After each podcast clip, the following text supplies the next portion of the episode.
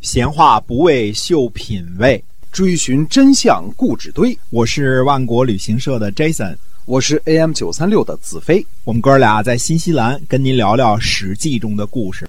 各位听友们，大家好，欢迎收听《史记》中的故事，是由新西兰万国旅行社的 Jason 为您讲的。那么我们这个万国旅行社，我们来简单的了解一下，好吧？是的，我们这个在新西兰经营二十二年了，专门为华人服务，做各种的团呐、自驾游啊、自由行啊都做啊，对做的挺好的，自个儿觉着挺好的哈。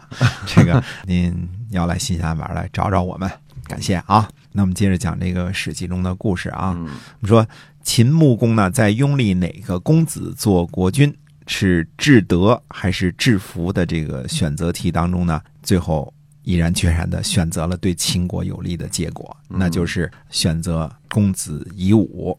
因为什么呀？他说话献媚，贿赂大方，一开口呢就献给秦国河外列成武。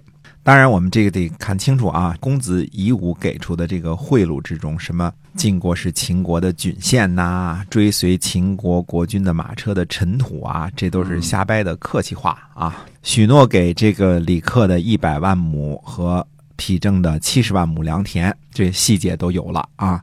公子夷吾呢，还有内线儿西称，对吧？这个人就完全没有暴露。西城呢，给出主意，给公子夷吾递话呃，教给他去怎么做，又在朝中运作，呃，装作中立的模样，一直还潜伏着呢。这个时候呢，李克，呃，和丕正和众大臣一样呢，只是知道呢要去让秦穆公去寻找流亡公子啊，具体找的谁呢也没弄清楚。李克和丕正呢虽然是权臣，但是呢并没有结党，既不像就范是这个坚定的重耳党，也不像细锐是坚定的夷吾党。估计这个时候啊，公子夷吾和李克、丕正还没接上头呢，只是谎称。李克和丕正都会支持他，还有什么封赏良田之类的啊，都已经给人感觉是里应外合，已经成功了这种感觉。那么夷吾呢，说话呢，把自己真正的内线儿这个西秤呢给隐藏了起来，那把李克和丕正呢给抬了出来。贿赂当中呢，真正有含金量的是送给公子至个人的黄金和美玉，以及答应给秦穆公的河外列成武。那么河外列成武呢，指的是什么呢？史书上的记载呢是这样的：叫东晋国略，南极华山，内极汉梁城，一共就三句话啊。嗯我们看看啊，国就是指原来西国国的国，东边呢到国略就是国国的边境。那么东边到国国的边境呢，大家记着，国国是黄河以南以北两个地方，虽然是以三门峡为中心啊，哎，上边呢有山西一部分，下边是这个河南一部分，对，叫东晋国略，南极华山。南极华山呢，就是南边到了华山了，既是南边也是西边，因为呃华山已经是西边了嘛，再往西就是这个人家秦国了嘛。内极汉梁城，我们来看看这个河外列城五是个什么地方啊？什么概念？就是指原来国国的这个地盘儿以今天的三门峡为中心，整个的这个国国的这块地界儿差不多。汉梁城指的就是今天的叫亥州镇。老实说呢，我很长时间呢都没弄清楚这个字儿叫“解放”的“解”这个字儿啊，是读成“解”呢，还是读成“谢”呢？因为字典上只有这俩读音。最后呢，我弄明白了，这个字儿呢既不读“解”，也不读“谢”，而是读成“亥”。亥州镇的这个地理位置呢，在今天山西运城的亥池西边儿啊。大家看地图上啊，能看得很清楚，一个狭长的水域，这就是亥池。嗯，亥池呢是世界上可以列为前三名的著名的盐湖，而且呢开采了几千年，储量都没有减少，排世界前三的巨大的内陆盐湖。不用说呢，这个地理位置呢是在黄河以北啊，就是在这个今天的山西境内。在黄河以外呢，到华山东边到这个三门峡以东啊，北边到山西运城这一大片的国土上呢，建有包括汉梁城在内的五座城池，绝大部分绝大部分都是国国的土地，原来国国的领土。公子夷吾呢，把这一大片土地许诺割让给秦国，以换取秦穆公支持他登上晋国国君的宝座。公元前六百五十年的夏天呢，王室的周公继父王子党和齐国的西彭和秦穆公一起拥立晋惠公，也就是公子夷吾为晋国新的国君，结束了晋国呢半年左右没有国君的状况。在此前一年呢，齐桓公为了讨伐晋国之乱呢，就率兵攻打晋国，但是没有达成拥立新国君的目的。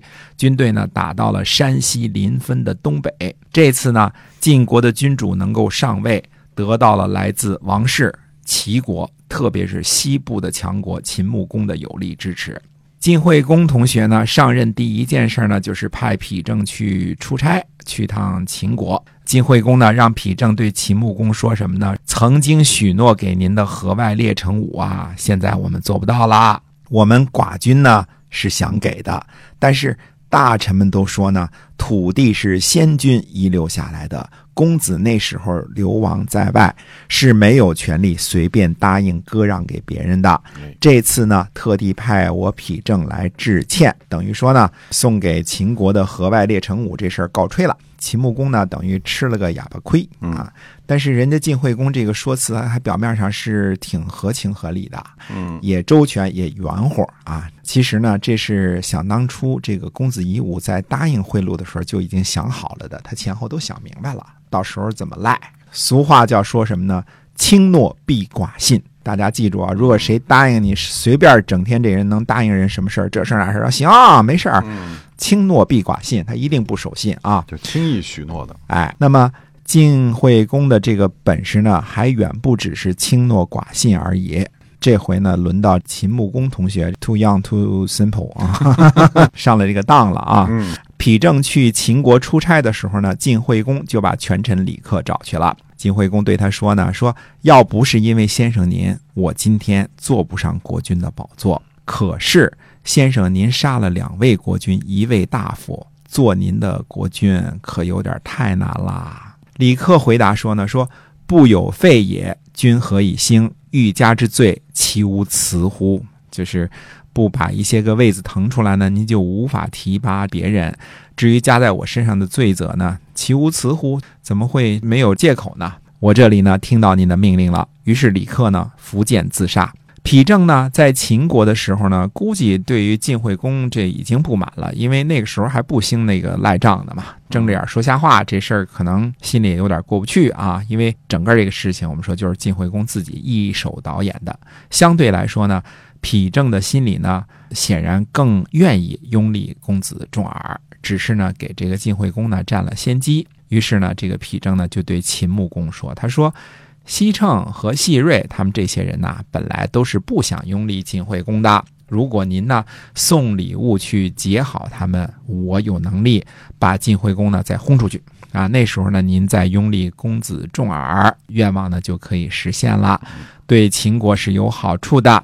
看来我们这个皮正同学根本就没有看清楚谁是哪一波的啊，没看清楚这个西称等人的政治立场。皮正同学的这个眼光呢，着实有点问题。嗯，那么看来看看这个晋惠公进一步还会有一些个什么样高明的这个手段呢？那么下回再跟大家接着讲这个晋惠公上台之后的这些个故事。好，今天我们的节目呢就先跟您讲到这儿了，感谢您的收听，我们下期再会。再会。